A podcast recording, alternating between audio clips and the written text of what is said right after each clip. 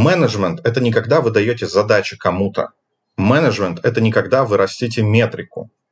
Менеджмент – это тогда, когда вы меняете свойства вашего объекта управления. А уж изменение этих свойств вы потом увидите в каких-то метриках.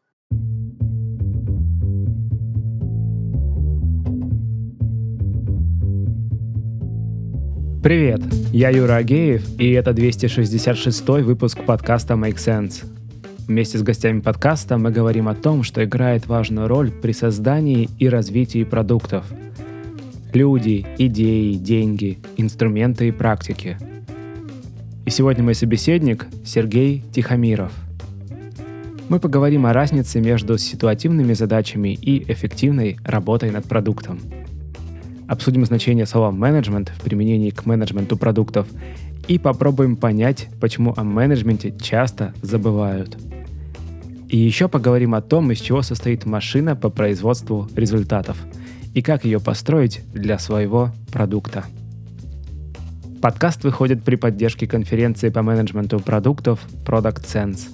Наша следующая конференция состоится 4 и 5 сентября в Москве. Билеты уже в продаже. Сергей, привет. Юра, привет. Расскажи немного про себя, пожалуйста. Что ж, э, меня зовут Сергей Тихомиров. В основном меня знают как автора канала «Борода продукта» и продукт архитектура фреймворка. Последние несколько лет я занимаюсь тем, что провожу обучение различным аспектам управления продуктами и помогаю разным командам решать сложные продуктовые задачи вроде выстраивания системы менеджмента или создания концепции продуктовой стратегии. Это если в двух словах. Смотри, вот мы пару месяцев назад говорили вот э, с Юрой Дроганом про продуктовую яму, куда продукты попадают и там вот застревают. Мы, когда с тобой обсуждали тему нашей беседы, прозвучала фраза, которая у меня соединилась с этой мыслью, но она все-таки самостоятельная. Знание продукт-менеджмента не позволяют создать машинку, выдающую результат. Давай стартуем с нее. Что ты имел в виду, когда это говорил? Когда я об этом говорил, я имел в виду, что продукт-менеджеры в основном фокусируются на слове «продукт» в названии своей профессии и своей деятельности. То есть в основном все сфокусированы на том, чтобы решать какие-то отдельные продуктовые ситуативные в кавычках задачки, которые существуют по мере развития их продукта, компании, бизнес-юнита и так далее. И отдельные задачки, отдельные наши активности и решения, они являются частью общей картины, частью большого пути развития компании. Решение отдельных ситуативных задач, или, как принято сказать, тушение пожаров, и создание машинки управления продуктом, которая, которая бы могла с достаточно высокой степенью гарантии сказать, что нужно делать дальше, а потом еще дальше, и потом еще дальше, чтобы расти, это две совершенно разных задачи. То есть первое – это про то, что Adidas называет результативностью. То есть вы получаете результат в конкретный момент времени. То есть решать краткосрочные вот эти вот э, моментные задачи. Да, да, ситуативные. Опять же, то есть это не значит, что они плохие, низкоприоритетные или не приносят, собственно, результата. Нет, наоборот. Это значит, то, что они привязаны к текущему моменту жизни продукта там, или компании они как раз и показывают, скажем так, максимальную результативность. Но фишка в том, что когда мы говорим про менеджмент и про создание вот этой вот машинки, мы имеем в виду уже другое свойство. Не результативность, а эффективность. И эффективность как раз здесь подразумевается, что мы этот результат можем создавать каждый момент времени. То есть воспроизводить его можем. Да, то есть мы создаем как раз некоторый уже не результат, а мы создаем некоторый алгоритм, если хотите, или систему менеджмента, которая нам позволяет создавать гарантированный результат в каждый из моментов времени. Ну вот, именно это я имел в виду. Хорошо, хорошо. Так, давай тут немножко остановимся. Значит, результативность и эффективность. Задачи в моменте и... А вот второе что? Тогда? Это построение системы воспроизведения результата или это построение процесса? Вот в чем заключается эта самая воспроизводимость и получающаяся из нее эффективность? Это через что она достигается? Наверное, чтобы ответить, через что она достигается, нужно поговорить о том, что оно собой представляет. В чем может отличаться еще разница? Например, Вот представьте, есть машинка, которая едет по какой-то трассе. И у машинки есть некоторое количество показателей. Например, то расстояние, которое машинка проходит каждый период времени, то есть вот небольшие там расстояния, там 100 метров проехал, 200 метров, там 500 метров, там километр, снова 100 метров, потом куда-то повернула. Это то, что относится к показателю расстояния. Или в тех терминах, о которых я говорил, это про результативность. Но вторая метрика, который больше относится к самому процессу вождения, а не столько к проезженному расстоянию, относится к метриками эффективности. И она по большей части относится к скорости. То есть скорость – это производная от расстояния. То есть скорость определяет то, как вы можете приращиваться различными расстояниями, то есть приращиваться результатами. И когда вы делаете машину, которая просто создает результат и которая создает эффективность, это две разных задачи. То есть можно еще переформулировать, что на самом-то деле создание эффективности – это создание процесса. Действительно, процесса управления, когда вы владеете определенными ресурсами, алгоритмами, методологиями, которые позволяют вам создавать каждый период времени какой-то результат этого, собственно, процесса. Да, отлично, что мы разобрали эффективность, ну, то есть построение процесса как средство достижения этой самой эффективности, то есть процесс по воспроизведению результата. Вот давайте тогда э, сделаем еще шаг назад и дадим определение слова «результат», потому что как бы вроде бы понятно, что это такое, да? ну, а может быть и нет. Да, э, это очень хороший вопрос. Смотрите, результат всегда можно выразить в виде некоторого значения. Опять же, это может быть количественный показатель или качественный показатель. Но так или иначе, это в виде некоторой дельты. То есть у нас что-то было одно и выросло и стало, собственно, другим. Например, у нас была выручка 500 миллионов, стало 600 миллионов. Или у нас был retention rate первого месяца 20%, стал 30%. Или, например, у нас было в команде два человека, стало три человека. Или у нас была три фичи в продукте, стало пять фич в продукте. То есть во всех этих случаях можно определить некоторую дельту. Но фишка в том, что результат полностью зависит от того объекта управления, за который отвечает менеджер продукта. А с учетом всех вариаций зон ответственности и функций менеджеров продукта в различных компаниях, понятие результата будет отличаться. Например, есть компании, где менеджер продукта отвечает за целый бизнес-юнит. И про таких как раз говорят вот мини-SEO. То есть, когда он отвечает не только за продукт, но и за некоторую его систему дистрибуции, которая помогает ну, монетизировать. Видимо, там как раз вот эта часть э, связана с процессом, эффективностью и так далее. В том числе. То есть, на самом-то деле, те менеджеры, которые отвечают вот за весь бизнес-юнит, они должны отвечать не только за сам продукт, то есть создание ценностных предложений, да, или решение каких-то задач, которые создают результат в моменте, но они, в принципе, да, как раз должны создавать большую машинку, включающую и создание ценностей, ее дистрибуцию ценностей, там, и анализ показателей, там, исследований и так далее, и так далее, которые позволяют, собственно, достигать каких-то долгосрочных целей. И тогда данный менеджер продукта для них результатом будет не только, например, показатели, выраженные в деньгах, или количество клиента, или, например, рентабельность, или доля рынка, но и для них результатом на самом-то деле будет скорость развития вот этого своего бизнес-юнита. То есть насколько быстро они могут масштабироваться, насколько эффективны их процессы. Ну смотри, окей, а здесь получается зависимость от объекта управления. И вот в примере бизнес-юнита это могут быть такие масштабные действительно метрики, там, прибыль, темпы, скорость роста. А в случае, если твой объект управления — это даже не целый продукт, ну, какая-то его часть. Да, вот, например, страница заказов какая-то на сайте маркетплейса или еще чего-нибудь такого. То есть в этом случае у тебя, получается, результатами будут что? Там, не знаю, метрика конверсии или там время на странице, такие какие-то получаются, продуктовые, слэш, ближе к бизнесу показатели. Да, да. Здесь совершенно тоже это хороший кейс. Ну вот, предположим, что я некоторый менеджер продукта Озона. И я отвечаю предположим, за процесс оформления заказов. Это не весь бизнес-юнит, но достаточно значимый кусок для маркетплейса. То есть моим объектом управления является, грубо говоря, часть процесса обслуживания клиента на сайте, связанный с оформлением заказа. Это не весь бизнес-юнит, и это не весь продукт, и это даже не вся бизнес-модель. Она достаточно ограничена. Но даже в этом случае у меня, само собой, у этого объекта управления есть какие-то свойства. Например, свойствами моего объекта управления как процесса оформления заказами могут быть, собственно, структура воронки или структура user flow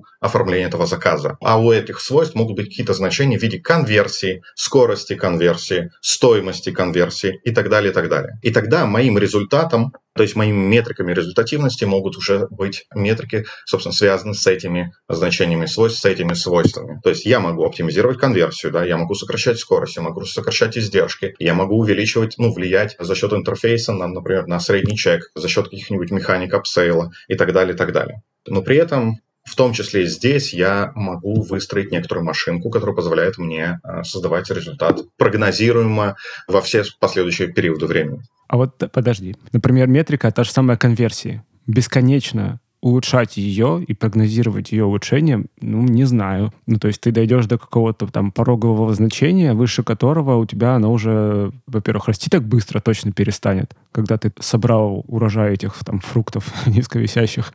Что с этим тогда? Все верно, это очень тоже хороший вопрос. Но на самом-то деле мы фокусируемся не на том. Вот в чем загвоздка. А на чем тогда? Сейчас я попробую объяснить. Во-первых, первый тезис. Первый тезис связан с тем, что есть всегда ограничения по росту эффективности.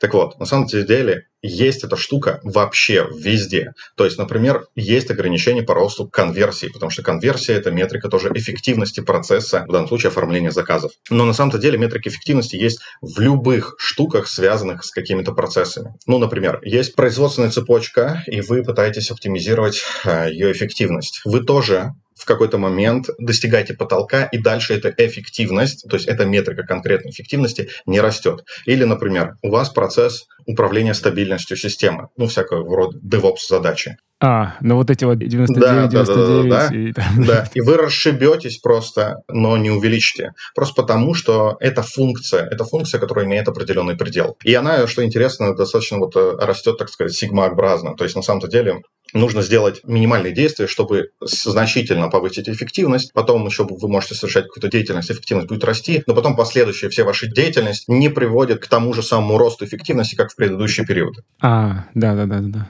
Вот, это первый тезис. Ну вот давай, я сейчас попробую визуализировать немного, чтобы сигмообразную функцию, я не знаю, как выглядит. Но то, что я читал про DevOps, да, там до 99% надежности довести систему там стоит X. 99,5 стоит X плюс еще там сколько-то. А 99,98 это уже X умножить на 3, а 99,99 это уже там x на 10. Это условные цифры, но порядок вот увеличивается там.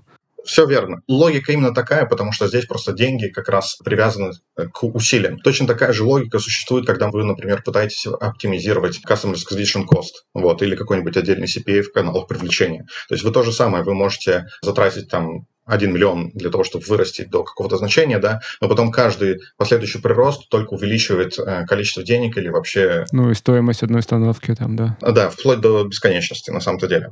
Потому что в данном случае вы достигли предела по эффективности. И это первый тезис, который нужно знать про эффективность. То есть это действительно. А вторая штука, почему я говорю, что фокусируется не на том, потому что когда мы говорим на самом деле метрики, это всего лишь измеримые показатели свойств продукта. То есть, когда мы говорим про метрику, на самом-то деле все фокусируются на график, на какое-то значение в графике. То есть, грубо говоря, когда мы говорим, что нам нужно увеличить конверсию с первого шага во второй шаг чего-либо, неважно чего. И в головах большинства менеджеров возникает какой-то график, на котором есть моя текущая конверсия, есть будущая конверсия, я должен совершать какие-то действия для того, чтобы ее расти. Но фишка в том, что нужно смотреть не на этот график, а что стоит за этим графиком. То есть, что такое конверсия? Ведь что это такое? Это всего лишь метрика, которая определяет определенные свойства и объекты. Ну, то есть в случае вот примера с э, там озоном, это будет количество сделанных заказов или сумма их, или что? Ты вот про вот это говоришь? Я по большей части говорю на самом-то деле просто про процесс сам взаимодействия с потребителем, и давайте буду использовать слово обслуживание. То есть на самом-то деле метрики просто показывают эффективность этого процесса, различные метрики, конверсии, скорость или, например, там, стоимость операций, да, или средний чек. Это показывает эффективность. Но на самом-то деле мы оптимизируем не метрики, мы оптимизируем сами объекты управления, сами процессы, сами свойства мы оптимизируем. А уж Оптимизируя их, мы видим изменение этой оптимизации в виде определенных метрик. То есть, когда мы говорим то, что мы растем какую-то метрику, это значит то, что мы говорим на самом деле, что мы оптимизируем какое-то свойство. Но фишка в том, что когда мы фокусируемся на метрике, мы сами же себя ограничиваем в нашем принятии решений, потому что мы фокусируемся только на одной из метрик, которая определяет одно из свойства нашего объекта управления. И поэтому, когда я говорю, что, смотрите, вопрос про эффективность и вопрос про создание этой машинки, это значит то, что мы не смотрим на какую-то отдельную гипотезу, которая нам помогает увеличивать значение какой-то одной конкретной метрики. Это значит то, что мы должны понять, что у нас за объект управления, его свойства, и каким образом выстроить нашу систему управления так, чтобы оптимизировать этот объект управления постоянно. А то, что, например, в один период у нас увеличится эта метрика, а в другой период у нас увеличится эта метрика, так это всего лишь метрики, которые обозначают эти свойства.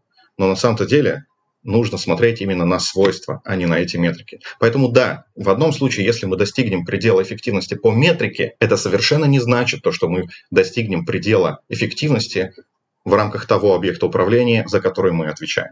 Так, а теперь вернемся к тем задачам, которые ситуативные. То есть мы эффективность обсудили и дали определение результату. В случае ситуативных задач, в чем тогда их отличие как раз от задач, направленных на построение процесса или исполнение процесса и, соответственно, эффективность? Они не следуют этому не то что правилу, да, но подходу, когда ты работаешь на свойства объект. Мы еще к объекту управления потом вернемся, но вот, допустим, вот он есть у нас, да, там продукт, часть продукта, бизнес-юнит, неважно. То, что я заметил, происходит в принятии решений в различных продуктовых компаниях, это называется когнитивная ошибка замещения о которой можно почитать в интернетах, и о которой тоже писал всеми нами уважаемый Канеман. Ошибка замещения – это когда мы замещаем реальное на то, что нам знакомо. По-другому это проявляется, например, в математике в виде свойства локального максимума. То есть, когда есть какая-то система, ну, например, система продукта. Продукт – это тоже некоторая система, которая состоит из различных частей. И мы оптимизируем какую-то, например, одну метрику, и так как мы полностью сфокусируемся на эту метрику, то вполне возможно, что мы добиваемся локального максимума, но потом дальнейший рост всей системы просто не растет, потому что мы на самом деле не видим всех остальных частей, потому что мы смотрим только на вот эту нашу свою часть, мы видим, что вот здесь она растет или прекращает расти, если она прекращает расти, то мы плачем, идем к психотерапевту или просто в барчик. Но на самом-то деле для того, чтобы не растить метрику, да, а управлять своим объектом управления, нужно и смотреть на всю систему целиком. Потому что может оказаться, что мы действительно пытаемся оптимизировать локальную какую-то часть, но если мы направим усилия свои в другую часть, то мы увеличим полностью эффективность системы. А почему такое происходит? Потому что мы очень хорошо умеем делать какую-то конкретную свою задачу, и мы думаем, что все проблемы на самом-то деле могут решиться, если мы просто будем прилагать больше усилий к нашей части.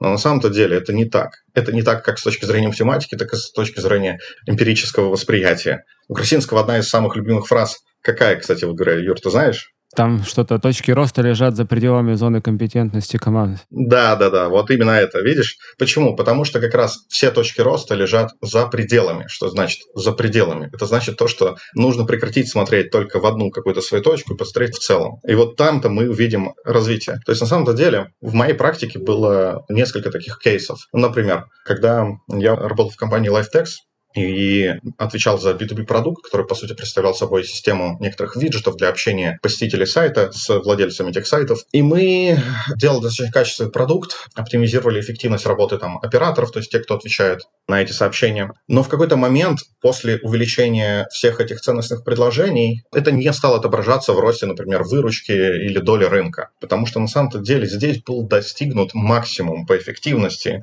и дальнейший рост был не связан с оптимизацией текущего продукта. Он был на самом-то деле связан с выходом, например, на какие-то новые сегменты потребителя или изменением схемы монетизации или выход на какие-то другие территориальные рынки.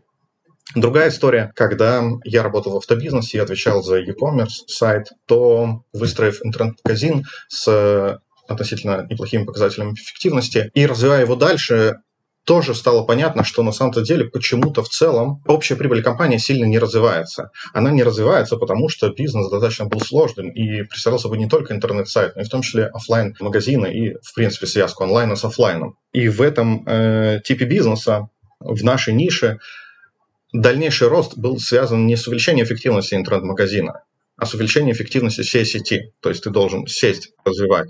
То есть как хорошо бы ты сайт не сделал? Да, да.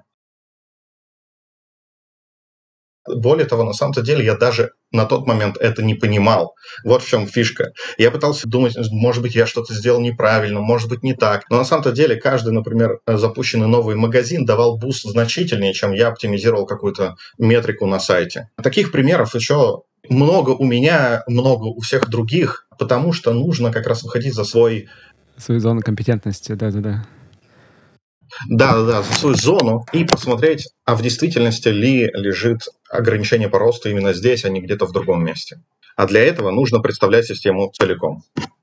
Вот, отлично. Начали с того, что знания продукт менеджмента не позволяют создавать машинку, выдающий результат. Обсудили, что такое результат, и еще вот прозвучало несколько фраз, которые, мне кажется, надо сейчас уже начать раскрывать и интегрировать. Это менеджмент продуктов, менеджер продуктов, и то, что фокусировка идет на части продукт или продуктов, да, то есть опускается слово менеджмент. Это, кстати, одна из тем нашей конференции, да, то есть забытый менеджмент у продуктов. вот. Великолепная тема. Да. И вторая часть — это про объект управления. Давай их как-то синтезировать, не знаю, интегрировать вместе эти идеи. Да, если их как раз вместе объединить, то что получается? Давайте, что называется, препарируем профессию или название менеджер продукта. Ну, что такое продукт плюс-минус все понимают, хотя на самом-то деле, если спросить десятерых продуктов, что такое продукт, вы услышите 10 разных ответов. Даже не знаю, стоит ли нам ставить перед собой эту задачу, давайте так, наверное, не стоит. Да, ты уже упоминал, что объектом управления может быть практически что угодно, да, от бизнес-юнита до кнопки на сайте. Абсолютно верно. Окей. Так вот, значит, про продукт понятно. Но тогда что такое менеджмент? И для того, чтобы ответить, что такое менеджмент продукта, нужно вернуться в прошлое, назад в будущее. Насколько далеко? Я думаю, что достаточно далеко, когда, собственно, и появилось понятие менеджмент. То есть, что такое менеджмент? Менеджмент, по сути, это некоторое управление.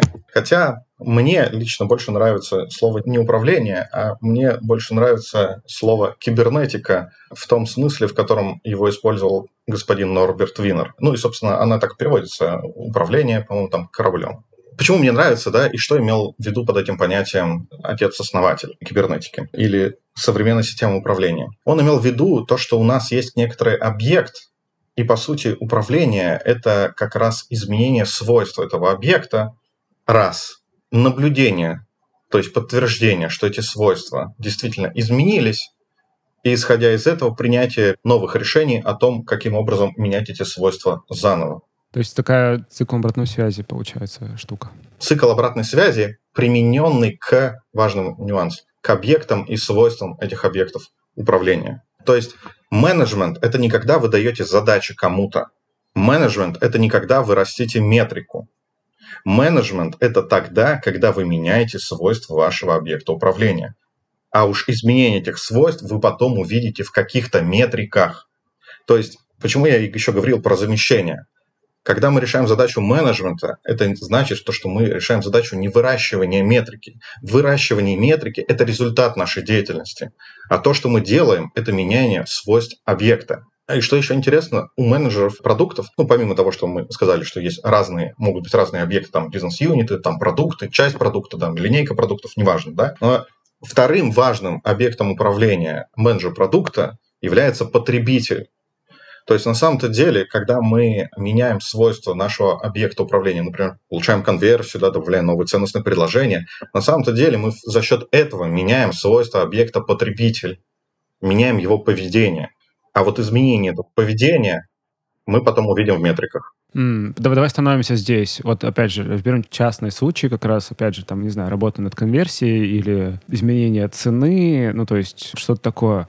То есть мы, внося эти изменения, во-первых, мы вносим изменения в объект, которым мы управляем, то есть вот это вот наша там, часть продукта. И также мы пытаемся оказать влияние на объект, э, вот тоже управления, под которым мы имеем в виду потребителей. Да? То есть внося изменения в продукт, мы надеемся, что это окажет влияние на их поведение, и через это это приведет к нас к достижению результата, который мы хотим достичь.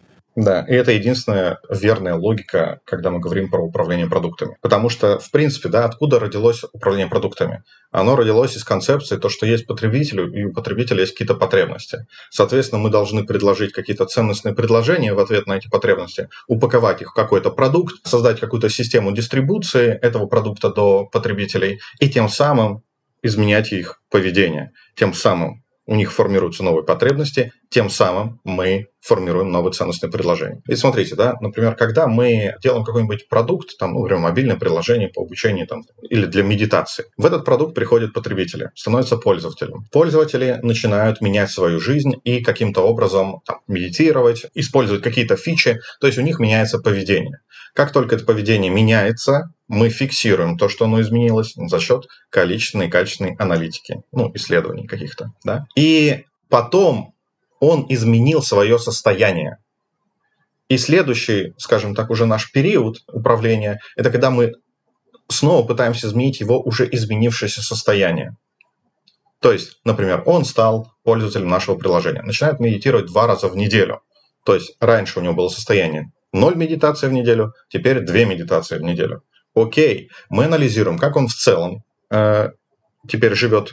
Мы анализируем, как он ведет себя внутри нашего приложения и пытаемся понять, что же нам на самом-то деле нужно сделать, чтобы еще снова изменить его состояние, например, увеличить количество медитаций, которые он совершает в неделю. А потом, если мы еще правильно выстроили нашу бизнес-модель, подобрали схему монетизации, например, за проведенные сессии медитации, или, например, подписка на месяц, или еще что-то, да, ну, что связано с принесением ему ценности, то тем самым мы будем расти. Но фишка в чем? Фишка в том, что, еще раз, мы смотрим э, в данном случае под управлением, я имею в виду, что мы не смотрим на какую-то метрику, например, retention rate, да, а мы смотрим на сам объект, на его самого, на как изменяется его свойства или не изменяется свое свойство, и предлагаем какие-то новые ценностные предложения для того, чтобы менять эти свойства целиком. И поэтому это в том числе помогает нам не оставаться внутри, скажем так, только нашего какого-то кусочка, а смотреть на систему в целиком. Смотри, а в чем проблема-то? Вот просто звучит, как будто бы все логично. Мы так и делаем. Мы, это условные мы, которые делают приложение для медитации, и такие, ну да, ну смотри, у нас есть когорта 0, допустим, да, люди, которые еще ни разу не пользовались. Ага. Человек начал пользоваться, появилось, он зашел в другую, там, не знаю, когорту, или как-нибудь там назвать это, сегмент, допустим, да, людей, которые медитируют мало, и так далее, так далее. Мы работаем над тем, чтобы не пользователей делать пользователями, пользователей две медитации делать пользователей пять медитаций, и так далее, так далее. И через это, соответственно, мы растим нашу прибыль. А что такого? Причем тут менеджмент? Это вообще очень крутой вопрос. И если так посмотреть, то действительно, а фиг ли тут такого? Вообще все нормально. Все же работает, компании же растут. Да. И на самом-то деле против этого тезиса, что называется, нет приема. Покуда компании растут. Вот в чем фишка.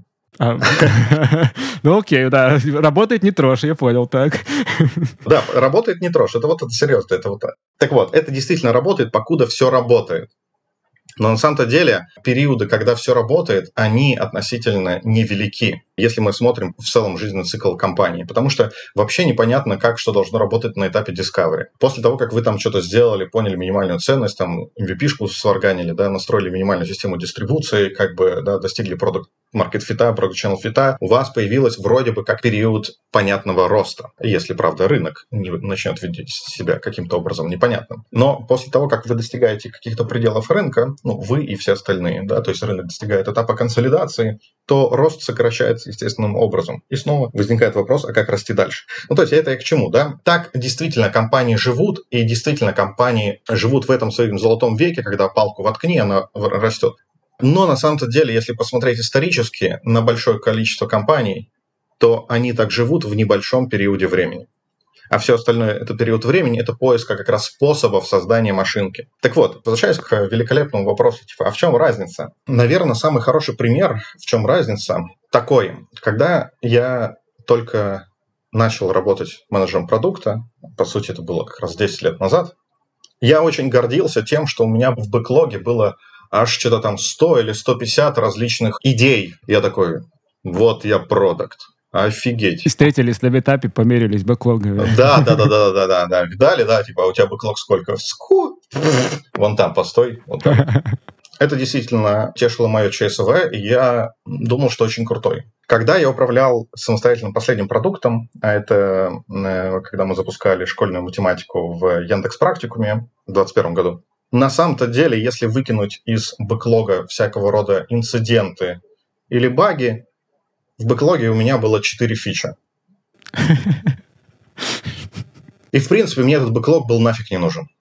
А почему он был мне нафиг не нужен? А потому что, грубо говоря, в каждый момент времени жизни продукта я четко понимал, что нужно сделать.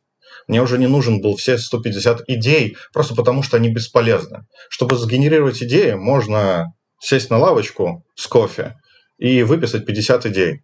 Это не имеет никакого абсолютно значения. Потому что, еще раз, важно не количество идей, а важно то, где вы сейчас будете прилагать максимальные усилия. Поэтому вот есть два подхода, которые сейчас существуют. Первый подход – это подход называется «давайте генерить максимальное количество идей, их приоритизировать и просто создавать, и быстрее их тестировать». Тестирование гипотез, так, так, так, подожди, вот эти вот. Да, тестирование гипотез. Вот, давайте быстрее, короче, тестируем гипотез, больше гипотез. Нужно больше, чем быстрее, тем мы круче. Это единственная наша метрика эффективности.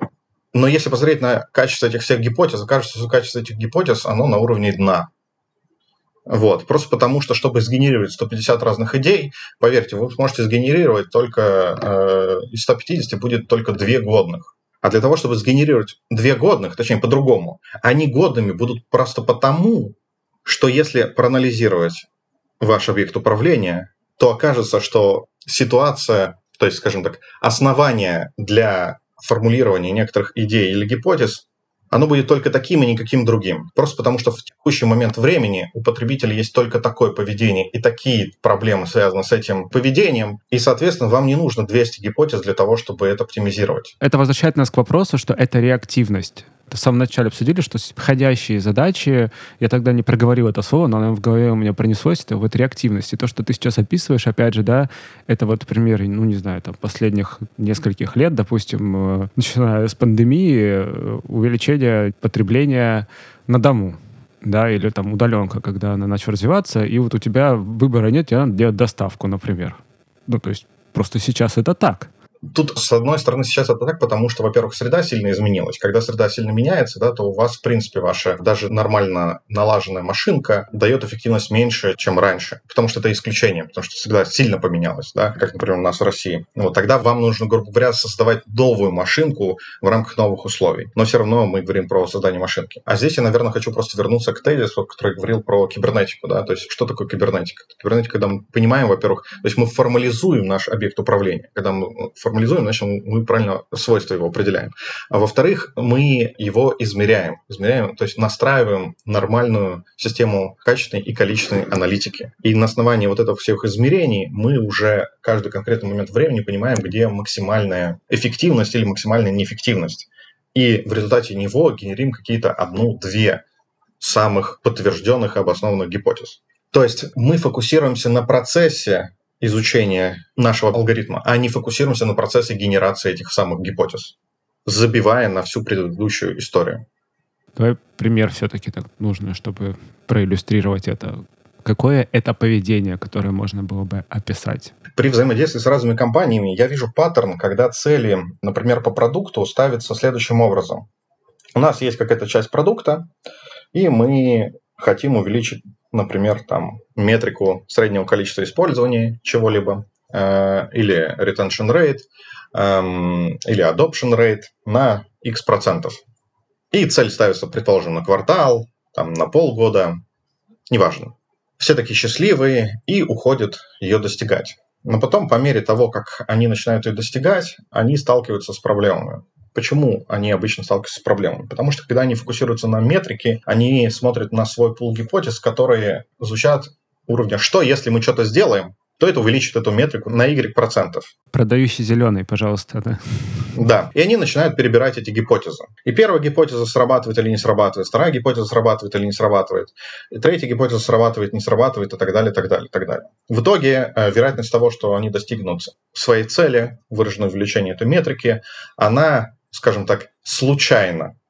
Она имеет точно такую же вероятность, как вероятности тех гипотез, да, или confidence level по тем гипотезам, которые есть э, в бэклоге. И пытаясь потом провести ретроспективу, почему эти команды не достигают целей, сами же команды приходят к следующему выводу. А мы не достигаем цели, потому что мы, во-первых, не разобрались в том, что происходит.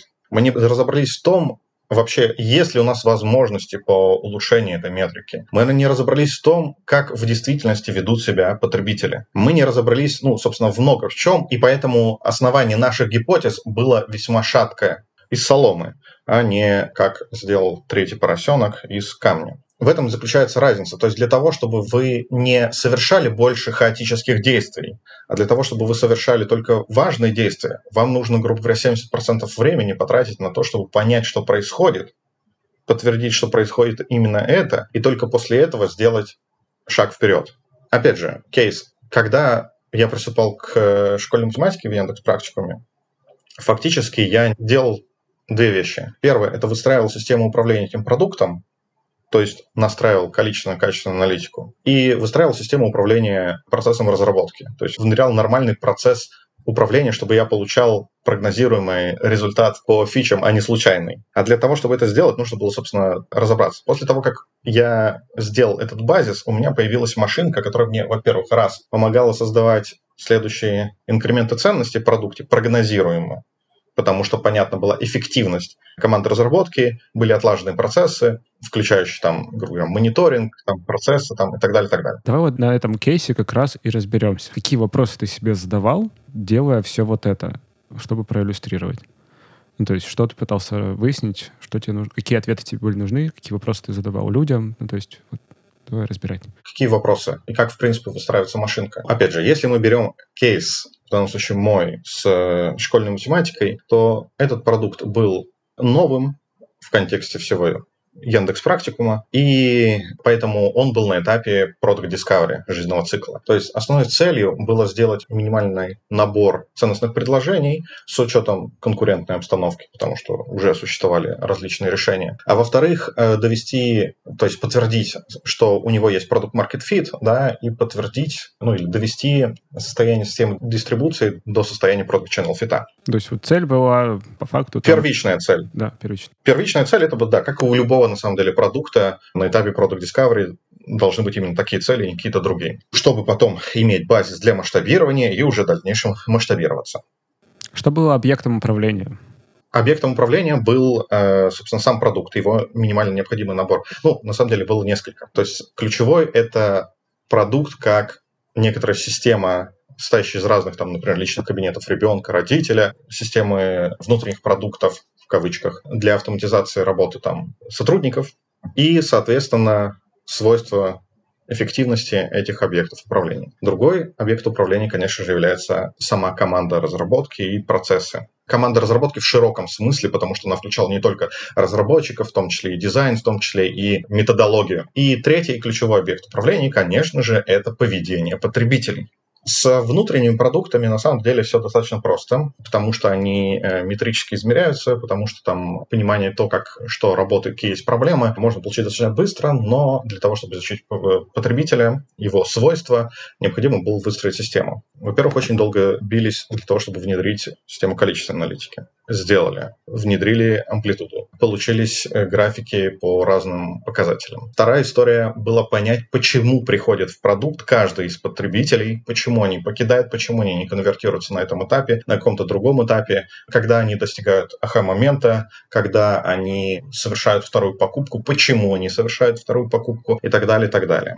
Для этого сделаны э, были система опросов на разных этапах взаимодействия потребителя с продуктом, которые позволили на массе потребителей понимать их мотивацию, их поведение. Ну, например, на этапе первичного созвона, на этапе выбора преподавателя, например, на этапе после первого, там, второго урока, например, на этапе после каждого четвертого слэш шестого урока и так далее, и так далее. Подожди, а вот здесь что происходило? То есть вот э, объект управления продукт, объект управления поведения потребителей. То есть, мне кажется, здесь и про то, и про то сразу. Через узнавание того, почему и как действует потребитель, ты в каком-то смысле узнаешь и свойства своего продукта, и связь Да, потому что через продукт мы влияем на потребителя. Да, потому что потребитель, по сути, взаимодействует с продуктом, поэтому мы меряем поведение потребителя, но через продукт, грубо говоря. То есть мы видим этого потребителя, наши линзы являются продукт.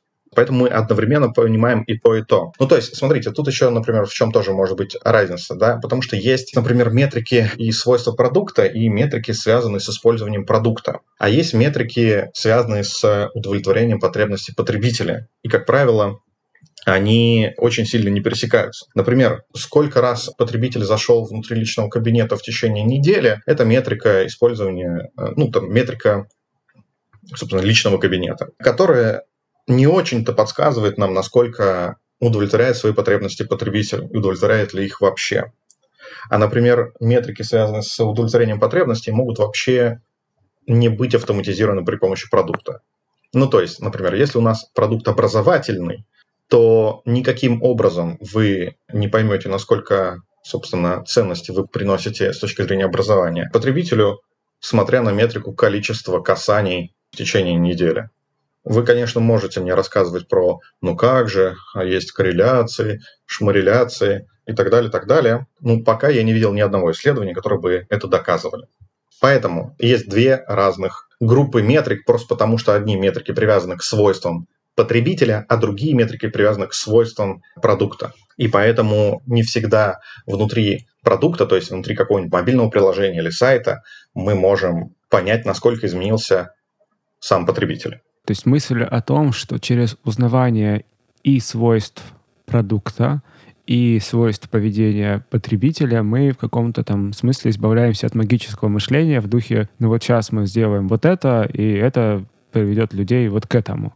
Ну, то есть оно может быть и да, но не факт. Скажем так, это является основой для создания машинки. Это еще не машинка, но это является очень важной основой. Знание или поиск связей? Знание и поиск связей – это для меня одна и та же история. Ну, потому что для того, чтобы управлять, нам нужно формализовать наш объект управления. А формализация – это значит то, что мы его представляем в виде каких-то частей и понимаем, как каждая из частей работает. Например, какие у нас есть инструменты для формализации различных объектов управления. Ну, вот смотрите. Например, Lean Canvas. Вот что делает эта качественная модель? Ведь она всего лишь продукт пытается препарировать на отдельные части, и тем самым мы его формализуем, и тем самым мы понимаем, с каких частей его он состоит, и тем самым мы можем прилагать усилия к изменению этих частей. Или, например, иерархии метрик, или пирамида метрик. Да? Что они делают? Они, по сути, выделяют какие-то части. Ну, в данном случае метрик, но, опять же, эти метрики связаны со свойствами. То есть это все разные инструменты по формализации нашего объекта управления, будь он продуктом, бизнес-юнитом, поведение потребителя, что угодно. Customer Journey Map. Что оно делает? Оно как раз формализует этапы взаимодействия потребителем, то есть его поведение. А если мы на это Customer Journey Map, например, навешиваем еще и значение метрик, то мы получаем уже вполне себе хороший формализованный объект управления для того, чтобы потом дальше уже понимать, что с ним делать. Так, смотри, вот здесь, допустим, заполнили мы э, Lean Canvas. Это про что? Он больше про продукт. Ну, э, Lean Canvas это просто как пример, да, на самом деле он хорош для того, чтобы в самом начале что-то понять, для тех, кто не может представить. Но в целом, конечно, для операционной работы используют другие инструменты. Ну окей, нет, я хочу пример просто смотри. Вот, допустим, у нас есть э, часть по формализации объекта управления продукта, допустим, мы через Lean Canvas это описали. Ну, еще набор инструментов каких-то.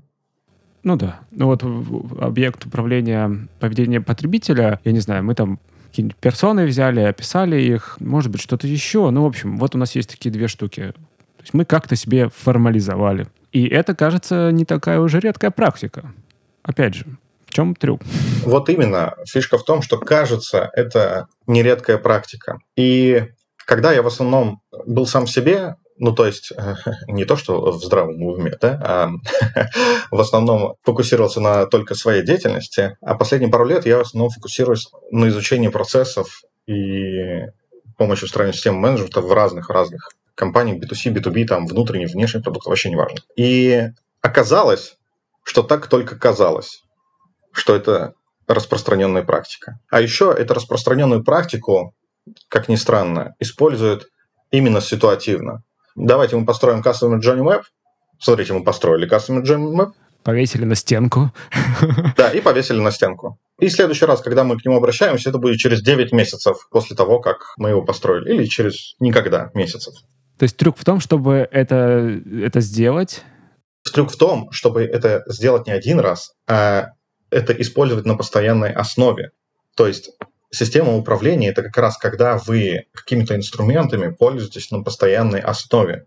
Не от времени к времени, а постоянно. Например, каждую неделю, там, понедельник я начинал с того, что у меня заходил, смотрел показатели всех дашбордов, как изменились эти показатели относительно недели к неделе, поведение потребителей э, в разных разрезах и так далее, так далее. Как у меня была собрана качественная связь, как они начали принимать решения, какие появились новые проблемы, изменилось ли распределение, например, ответов в разных анкетах или не изменилось. А для этого нужны как бы дашборды, которые отображают метрики, которые связаны друг с другом через иерархию метрик и так далее, так далее, так далее. С другой стороны, я составлял модель экономики, смотрел, как она меняется от периода к периоду, и тем самым менял э, прогнозную модель. Другая история, то, что не раз в неделю, там, а раз в пару недель я собирал более крупные отчеты и смотрел, как изменяется поведение потребителей на уровне Custom Journey Map в совокупности. Да. Раз в несколько месяцев я смотрел, как изменяется, грубо говоря, поведение потребителей уже ну, на уровне каденции несколько месяцев и использую для этого там инструменты собственного изготовления, которые помогали мне лучше понимать, что происходит, и принимать решения в дальнейшем. То есть, формализовав объекты управления, ты получил возможность отслеживать их изменения. Система управления. Да да. Да, и это вот важно. Я, во-первых, получил возможность отслеживать их изменения, но следующим шагом я получил систему управления. Система управления, грубо говоря, систему принятия решений. То есть посмотри сейчас сюда, вот в этот артефакт, здесь вот такое-то происходит, нужно, значит, сделать вот это, вот это, вот это, да, э, или по-другому окей, поведение изменилось таким-то таким образом, понятно все, давайте тогда будем действовать в следующем периоде вот так-то, так-то, так-то. Вот как раз хотел задать вопрос. У меня два, на самом деле, вопроса, возможно, больших, но тем не менее. Первый вопрос про то, что вот сбор этих данных, он 70% работы или наоборот? Да, да, это так. Ну, то есть, который позволяет тебе потом получать буст. Это раз. Первый вопрос, так ли это? А второй вопрос про то, а как это позволяет тебе действовать не только реактивно, а проактивно? Отвечаю на первый вопрос действительно анализ того, что происходит, это 70% деятельности. Но на самом деле, когда вы формализуете ваш объект управления и понимаете, как он в действительности работает при помощи системы качественной количественной аналитики, да, считайте, что вы создаете себе уникальную пуленепробиваемую броню. То есть, грубо говоря, любой человек, кто бы он ни был внутри компании или вовне, если вас спросят, почему что-то происходит, у вас всегда найдется ответ. И поэтому инвестирование 70% ресурсов в то, чтобы понять, что происходит, это более чем хорошая инвестиция, потому что вы тогда еще раз создаете базис, который невозможно взломать. То есть не будет человека, который бы задал вам какой-нибудь вопрос, и вы такой, блин, а я, да, действительно, а я не знаю, а я не посмотрел, а я хрен знает, как они себя так ведут, и так далее. Это дорогого стоит. А во-вторых, это вас избавляет от суеты создания большого количества идей, гипотез и работы над ними потому что каждая из идей имеет основание, и, соответственно, вероятность ее успеха близка к максимальной. А как же тогда будет казаться, что ты не работаешь? Теперь возвращаемся, что такое менеджмент. Я работаю, если мой объект управления меняет свои свойства и значения меняются. И поэтому я могу хоть плевать в потолок. То, что я выстроил систему управления эффективную, которая позволяет мне минимальным образом трудиться, это уж, извините меня, как бы я молодец. Вы можете не выстроить, вы можете тогда трудиться сколько угодно. Просто мне кажется, что человечество-то выжило и продолжает выживать именно за счет того, что оптимизирует свою эффективность. А управление продуктами – это та же самая эффективность. Очень конкретный кейс. Когда в проекте задействовано 10 человек. А что это значит? Это значит, что будет примерно 20 встреч, 15 из которых ничему не увенчаются, да, опять, может быть, э, чему-то увенчаются. Просто потому, что не имея формализации, не имея базиса, не имея аргументов, все начинают друг другом спорить, там что-то аргументировать, тыры-пыры-пыры, пыры-пыры-пыры, давить, мотивировать, манипулировать и так далее, так далее, так далее. Наше количество коммуникаций было сведено к минимуму, потому что все было прозрачно, понятно и формализовано. Соответственно, время, например, на постановку задач, время на принятие решений. Более того, одна из наших ценностей была, э, что, типа, если встреча на час, то, скорее всего, ее можно уменьшить до получаса. Если встреча на полчаса, скорее всего, можно ее уменьшить до 15 минут. Если встреча на 15 минут, скорее всего, можно просто написать и все. И проблемы загруженного календаря в контексте проекта нашего не было вообще. Вот это к чему приводит, если у вас есть просто нормальная формализация, есть нормальное понимание, что сейчас конкретно происходит в продукте, поэтому вы в том числе тратите значимое количество времени на суету, на лишние коммуникации, на лишние действия и так далее, и так далее. Суета — это следствие недостатка информации. Я бы сказал, это недостаток умения работать с ней. А для этого нужна сама собой информация в каком-то виде, формализованная. То есть основа любых процессов – это на самом деле формализация и какие-то артефакты. Нельзя сделать масштабируемые процессы, не формализуя информацию. Как вот эти знания позволяют перейти от э, реактивности к проактивности? Здесь немножко хитрее. Что значит хитрее? Я верю, что менеджмент – это наука. Почему я в это верю? Потому что он базируется на различных научных концепциях и теориях. Ну, то есть, то же самое, например, Канеман, хоть и говорить про штуки, которые кажутся, это же какая-то психология, но так или иначе за каждым из э, кейсов лежит эксперимент, который подтвердил, что это работает так, а не как-то иначе. Так вот, менеджмент тоже строится на каких-то концепциях и базисах. Цикл организации Адизиса, да, value chain Майкла Портера, не знаю, там, Ансов, работы Котлера, еще куча различных бланшар, например. Теоретиков и практиков выдвигают концепции о том, каким образом работают и взаимосвязаны различные объекты управления. Например, тот же самый жизненный цикл товара, где графичек должен знать любой э, менеджер продукта, да, или связанный жизненный цикл организации, э, или, опять же, например, жизненный цикл консолидации отраслей. Они говорят о том, каким образом объекты управления различные меняются в зависимости от своего возраста, от своего состояния и от состояния внешней среды. Так вот, если просто использовать эти знания, и если вы имеете формализацию своего объекта управления, то вы знаете, где он находится на всех этих жизненных циклах. А если вы это знаете, то значит вы можете с достаточно большой долей вероятности успеха понять, что делать дальше. Ну вот, например, одна из частых ошибок, когда на этапе discovery, когда продукт только еще состоится, да, и вы даже не достигли продукт market fit, но при этом вы строите цели с точки зрения там, доли рынка или прибыли. Какая доля рынка, какая прибыль? Вы еще даже эффективность этого продукта не доказали. Вы даже еще систему дистрибуции эффективно не сделали.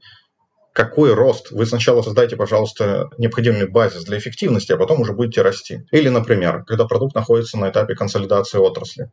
Фактически его скорость последние X периодов уменьшалась. А, и вы продолжаете ставить цели точно такие же, как на периоде золотого роста вы этих целей никогда не достигнете текущим продуктом с текущей конфигурацией бизнес-модели. Рынка нет просто такого уже, да? Да, все уже, что вы думаете? Или, например, а, вы тех, и вы делаете какой-то продукт, он достигает каких-то пределов, да, и вы начинаете оптимизировать какой-нибудь анбординг, чтобы дольше расти. Какой анбординг? Ваш единственный вариант роста – это создание новых продуктов. И, во-первых, вы вот про управление информацией, да, не зная различных методологий, не знаю, различных концепций роста и жизненных циклов, в целом ваше принятие решения оно будет хаотичным. И вы начинаете как раз генерировать гипотезы уровня «что если?». А во-вторых, если вы не понимаете, где сейчас находится ваш продукт, ваш бизнес-юнит с точки зрения позиции, в том числе и на рынке, то есть у вас не формализован, то вы тоже не понимаете, что сейчас происходит. В итоге вы Траволта, который смотрит налево, смотрит направо и не понимает, что происходит. Смотри, здесь э, вот интересный момент. Ведь допускать, что ты чего-то не знаешь, это, ну, тоже как бы одно из качеств, которые хотелось бы, чтобы у человека были, по крайней мере, мне, чтобы мои менеджеры так могли про себя сказать, что я вот этого не знаю, пойду проверю. Вот это моя гипотеза и так далее, и так далее. В чем разница вот здесь между тем, что ты описываешь, и способностью признать, что ты не знаешь? Потому что кажется, ну, вообще все знать невозможно. А гипотезы — это как бы рабочий инструмент. Ну, то есть это про исследование. Фишка в том, что каждый раз вы просто решаете новый кейс, но у вас эти кейсы в систему не связываются. То есть вы, может быть, и достигаете увеличения метрик, но вы сами не меняетесь и вы сами не выстраиваете свою систему менеджмента. Для вас каждый новый кейс, он как будто бы новый. И вы его решаете как будто бы заново. И вы в своем поведении и в своем стиле принятия решений просто чуть лучше его решаете, но вы не создаете машинку для того, чтобы управлять системой целиком эффективно. То есть вы в основном будете просто очень хорошо пилить доску, но дом вы так и не построите. Это возвращает нас к вопросу про задачи сиюминутные и задачи, связанные с эффективностью. Смотри, поговорили про объект управления, про понимание его свойств, связей между, ну, то есть вот конкретно менеджер продукта, да, какие объекты управления у него есть. Собственно, сам продукт, поведение пользователя, команда. И процесс работы. Процесс, вот, процесс работы, да. Так, мы вот прям хорошо поговорили про продукт и чуть-чуть меньше, но все же про поведение пользователя. У нас еще есть две части этой машинки эффективности. Давай про них что-то добавим, чтобы целиком машинку обрисовать. Да, команды и процессы — это как раз тоже объект управления. Более того, почему это именно объект управления? Есть два типа CPO. CPO, которые нацелены на объекты управления, то есть ключевые их объекты управления – это бизнес-юниты или продуктовые линейки, а есть CPO, которые нацелены, например, на команду и процессы. То есть для них именно команды и процессы – это ключевой объект управления. И для того, чтобы его оптимизировать, нужно его тоже формализовать и формализовать с точки зрения свойств и их значений. То есть что такое свойство и значение, например, если у вас есть команда? Ну вот если вы менеджер продукта, у вас есть какая-то команда, и у вас есть процессы. Команда, по сути, является ресурсами для какого-то процесса. В данном случае процесса управления продуктами. И тогда нужно понять, а какие свойства бывают у процесса управления продуктами. И чтобы попытаться понять, какие могут быть свойства, можно посмотреть по аналогии с процессами разработки. Например, какие есть метрики эффективности процесса разработки. Юр, ты какие знаешь? Time to market, процент багов какой-нибудь или какие-то такие. Ну да, velocity, количество story-поинтов, которые они могут взять в итерацию, длительность итерации и так далее, и так далее, и так далее. Так вот, по сути, на самом-то деле у любого процесса управления продуктами та же самая история. Например, процесс управления продуктов связан с командой. У команды это ресурс. Поэтому есть свойства, связанные с, собственно, ресурсоемкостью или сколько бабла требует команда. Есть результат, то есть метрики результативности, в зависимости от того, что именно оптимизирует команда. Например, если она нацелена на том, чтобы расти бабло, это метрики бабла. Если количество активных клиентов, это количество активных клиентов. Конверсия – это конверсия и так далее, и так далее. Так вот, дельта роста из каждого периода периода и являются результативностью этой команды. А скорость роста, скорость изменения или эффективность э, того, что они достигают достигленного прироста каждый из периодов, это метрика как раз эффективности. С другой стороны, есть понятие рентабельности. Рентабельность, например, производства и рентабельность команд.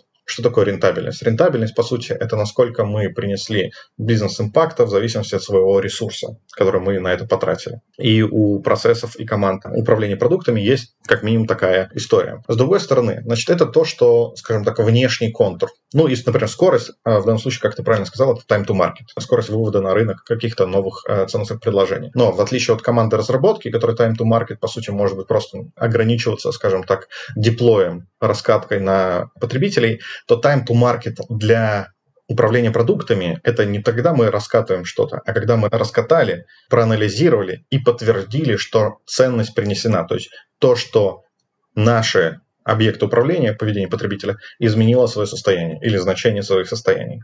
Вот time to market значит именно это с точки зрения процесса управления продуктом. Но при этом есть метрики, которые внутри. Метрики, которые внутри процесса, это начиная от количества протестированных гипотез, от количества задизайненных, спроектированных э, фич, проведенных экспериментов, скорость проведения этих экспериментов, стоимость проведения этих экспериментов, количество коммуникаций внутри команды, потому что это тоже очень важная метрика, которая показывает, насколько команда эффективна и насколько она быстро может работать, перестраиваться, достигать договоренностей и так далее, и так далее. То есть вот это, получается, свойство объекта управления, не знаю, под названием команда, процессы процесс управления продуктом, да. Потому что команда здесь тоже является объектом, то есть он может восприняться как отдельный объект, да, у него тогда свои свойства, э, но так или иначе просто команда для процесса является ресурсом, который обеспечивает этот процесс. И что? И то есть, э, зная вот эти все свойства, мы получаем возможность как раз применять тот же самый подход? На них влиять.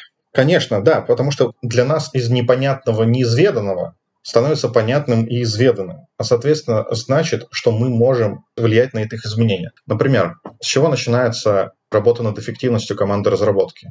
Да с того, что какая-нибудь команда внедряет жиру и отображает хотя бы burn-down чарт диаграмм. А потом смотрит на ретроспективах и говорят, ребят, что-то мы профокапили. А у нас плато просто. Да, что-то что за фигня. Вот Колян, ты что вообще?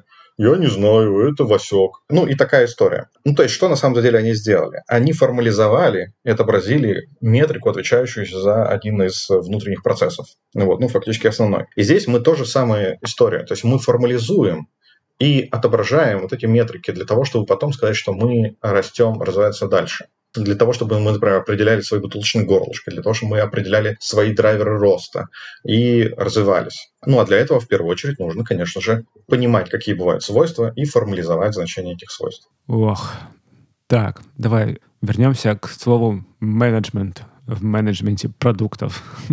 Нужно как-то срезюмировать. То есть под менеджментом, то есть под управлением в менеджменте продуктов. Да и, в принципе, на самом деле получается, если так это обобщить и сделать шаг назад под управлением, понимается понимание, во-первых, там еще цели у нас были, да, то есть понимание целей, понимание объектов управления, а понимание объектов управления возможно через понимание их свойств, как эти объекты управления связаны и какие действия, получается, мы можем предпринять для того, чтобы показать влияние на эти связи и получить те результаты, еще и с определенным уровнем эффективности, которые придут к нас к достижению поставленных целей. Да. Причем самое интересное, что цели формируются в виде как раз свойств или значений свойств тех самых объектов управления. А, ну тогда получается, что объектом управления, например, SEO или, не знаю, совета директоров как раз и будут показатели бизнеса. Объект управления, бизнес портфеля, да, состоящий из бизнес-юнитов. И тогда для них это, там, не знаю, уровень прибыли — это окей метрика, в принципе. Да, что... да. Стоимость компании, капитализация. Не знаю, если это в рамках одного рынка, это доля рынка, это показатели рентабельности, EBITDA и так далее. Это потому что у них объект управления — это целиком компания, да, или бизнес-портфель э, с такими свойствами, которые измеряются в этих метриках. Окей, вернемся к менеджерам продуктов. У меня здесь вопрос, который я должен задать. Что сложно-то так? Слишком формализовано, скучно. Вот именно. В этом-то и заключается вся эта самая история. То есть звучит это сложно, хотя на самом-то деле, если вы начнете этим заниматься, да, этого ни черта не сложно. Сложно это, я не знаю, запускать космические корабли на Марс. Вот там это сложно. Здесь сложность поменьше раз и так в сто. Но так или иначе, это просто нужно же делать, это же нужно же думать, это же нужно меньше общаться, а больше руками что-то делать. Это же действительно, это же формализация, это вы что, бюрократию разводите? Ну, то есть это не ассоциируется с тем, что продают большинство тех, кто рассказывает о мире менеджмента продуктов то, что основной скилл для менеджера продуктов – это soft skills. Ваша задача – это просто слушать стейкхолдеров. Кивать, да. Кивать, управлять их ожиданиями и так далее, и так далее. Я не отрицаю то, что это происходит внутри компании. Но когда мы говорим все-таки про менеджмент продуктов, мы говорим про менеджмент продуктов, а не менеджмент стейкхолдеров. И тут, если вы хотите управлять стейкхолдерами, ну тогда вы кто угодно но не менеджер продукта. Я не знаю, как хотите, так с этой информацией живите. Серьезно, можете вообще ничего не делать, и вы будете расти, покуда будет золотой век внутри компании. Но просто я на собственном примере, на примере еще десятка других продуктов, вижу, насколько потеряны глаза у тех людей, которые не знают, что делать дальше, потому что у них перестало расти. У них перестало расти. Я цитату вспомнил. Изменения не обязательны, как и выживание в целом. А, да, да, да, да. А еще Артемий Лебедев очень тоже хорошо э, по поводу этого сказал.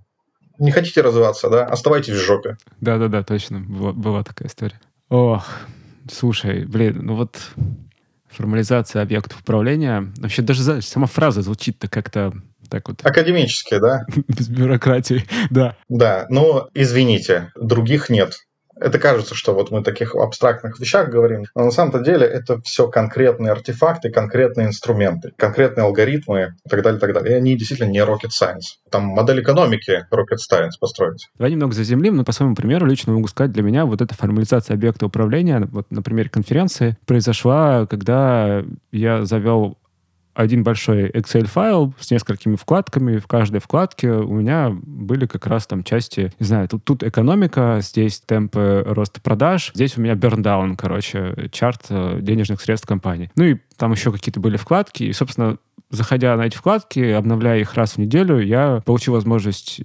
Спать спокойно, во-первых, это была главная цель на самом деле. А, во-вторых, с минимальной суетой принимать какие-то решения. Это вот можно было назвать формализацией объекта управления? Ну да, потому что, по сути, ты создал количественное описание бизнес-модели своей.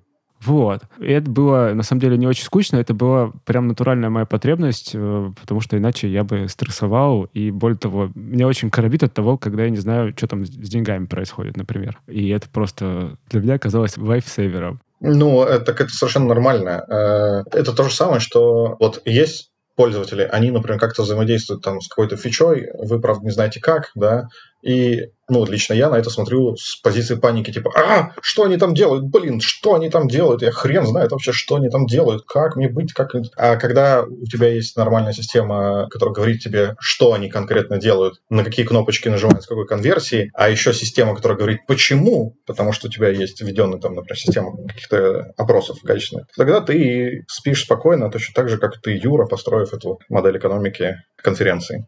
Да. Ну, слушай, на вопрос к тому, что вот этот артефакт формализации, это и может быть в том числе система сквозной аналитики, связанная там маркетинг, продукт, либо вообще там все-все-все просматривается. Но, в принципе, формализацией может быть и табличка или, не знаю, файлик, который регулярно обновляется. То есть, вот, мне кажется, вот, вот здесь важно как-то это... Да, то есть, опять же, формализация, это не значит, что то, что-то нечто сложное. Конечно, да, одна формализация там или одни артефакты позволяют получать больше профита, чем другие артефакты. Да, но это вопрос уже просто собственно, качества самих артефактов. Поэтому и существует good practice, поэтому существуют различные методологии, которые говорят, слушайте, хватит изобретать велосипеды, возьмите вот этот вот шаблон гипотезы, опишите по нему. Хватит изобретать велосипеды, возьмите шаблон экономики, сделайте по нему. И это позволяет решать задачи быстрее и качественнее. Вот, и в качественной формализовывать то есть вы получаете больше, грубо говоря, инсайтов, используем это слово, э, на выходе от использования этого артефакта. А потом, если вы еще научитесь одни артефакты сочетать с другими и получать комплексный эффект, вот тогда уже у Собирать наборы легендарные, эпические и вообще. Да-да-да. Да, то тогда вы уже все станете супергероем просто. Класс. О, Сергей, было безумно интересно. Мне эта тема очень близка, несмотря на то, что у нее действительно есть этот э, оттенок такой формальности, научности, ну, в общем, такой не крутости, давай так это назовем, но при этом, ну, как бы почувствовав на себе, я обеими руками, ногами, вообще вот э, частями тела за просто потому что это помогает. Я не могу как бы да, из личного опыта сказать на масштабных продуктах, но в масштабе нашей компании, нашей команды это круто. И классно слышать от тебя, что это работает и на больших крутых штуках. Более того, это не просто работает, это действительно работает. Потому что, на самом деле, многие те штуки, о которых я рассказывал, да, я заложил внутрь конкретной методологии, с конкретными инструментами, артефактами, а эту методологию реализовал в виде э, совместного курса Сколково с Яндекс Практикум по обучению, грубо говоря, CPO. И вот сейчас закончилась уже четвертая когорта, и ключевое задание всего курса – это составить как раз продуктовую стратегию и систему, грубо говоря, принятия решений. А она представляет собой набор артефактов, которые формализуют бизнес-модель и продукт компании. И вот даже на примере этих четырех когорт применение вот этой вот методологии дает гарантированный результат. Ну и будет давать дальше тем, кто пришли и применили эту методологию. Ну то есть это не то, что работает в одном случае, это то, что работает с гарантией и на постоянной основе. А, смотри, слово гарантия такая штука. Почему? Почему это работает? У меня есть тоже снова научный, только абстрактный ответ. Говори. Потому что, несмотря на всю неопределенность, которая существует в менеджменте продуктов, все равно мы с вами работаем с конечным количеством объектов управления. И, грубо говоря, это работает, потому что это алгоритм. Это алгоритм, который, ну, не настолько формализован, как, не знаю, там, как алгоритмы пузырьковой сортировки, это ближе к алгоритмам, связанным с нейронными сетями. Но, с другой стороны, мы видим, что сейчас позволяют делать алгоритмы нейронных сетей. Так вот, это та же самая история. То есть, на самом-то деле, это задача оптимизации, и это математическая задача оптимизации которые на входе получают ваши объекты управления, а на выходе дает вам ну, инсайты и систему принятия решений. Поэтому, почему я говорю то, что гарантированный? Потому что если вы просто будете работать по алгоритму, вы гарантированно получите этот результат. Вопрос, какой результат? Это типа увеличение эффективности или что это? Сто процентов. Ответ да. Интересненько. Ну, то же самое, смотрите, да, ведь Scrum — это же методология, и мы говорим, что если вы примените Scrum, если вы будете нормально его применять, он увеличит вашу эффективность. И тысячи различных команд подтвердили это, что если они начнут работать по скраму, нормальному скраму, да, то их эффективность увеличится. А, например, даже в моей практике я внедрял скрам там три или четыре раза. И в трех команд я увидел на графиках изменение эффективности на шестую, седьмую итерацию, то есть спринт. То есть лишний раз подтвердил на своих же самых командах в разных компаниях разных команд, что действительно эффективность увеличивается. Вот, пожалуйста. И здесь та же самая история, просто мы говорим не про процесс разработки, а про процесс управления продуктом.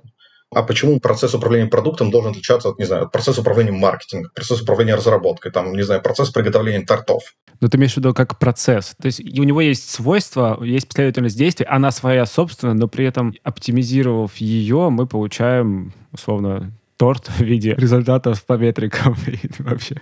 Да, да, да, именно так. Процесс управления продуктов ничем не отличаются, ничем не уникальны от других процессов работы внутри компании. Только там есть практики, и все понимают, что да, если действительно какой-то процесс, то будет работать. Почему у нас считается, что это как бы не будет работать? Да нет, это совершенно будет работать, потому что это методология, потому что это математика. Ой, а для того, чтобы решить уравнение, надо знать э, дано, переменные и так далее. Да, именно так. Поэтому я говорю про формализацию. Класс. Сергей, спасибо тебе большое. Было очень интересно и приятно поговорить с тобой. Тебе спасибо, Юр. Оказалось, не так печально, как я думал. Круто, круто. До встречи. Пока-пока. Пока. Это был 266 выпуск подкаста Make Sense. Сегодня вы слушали Сергея Тихомирова и меня, ведущего подкаста Юру Агеева. Если вам понравился выпуск и вы считаете информацию, которая прозвучала полезной, пожалуйста, поделитесь ссылкой на выпуск со своими друзьями, коллегами, знакомыми. Ставьте лайки и оставляйте комментарии в сервисах, где слушаете подкаст. Это поможет большему количеству людей узнать о том, что он существует. Спасибо, что были с нами. До следующего выпуска. Пока.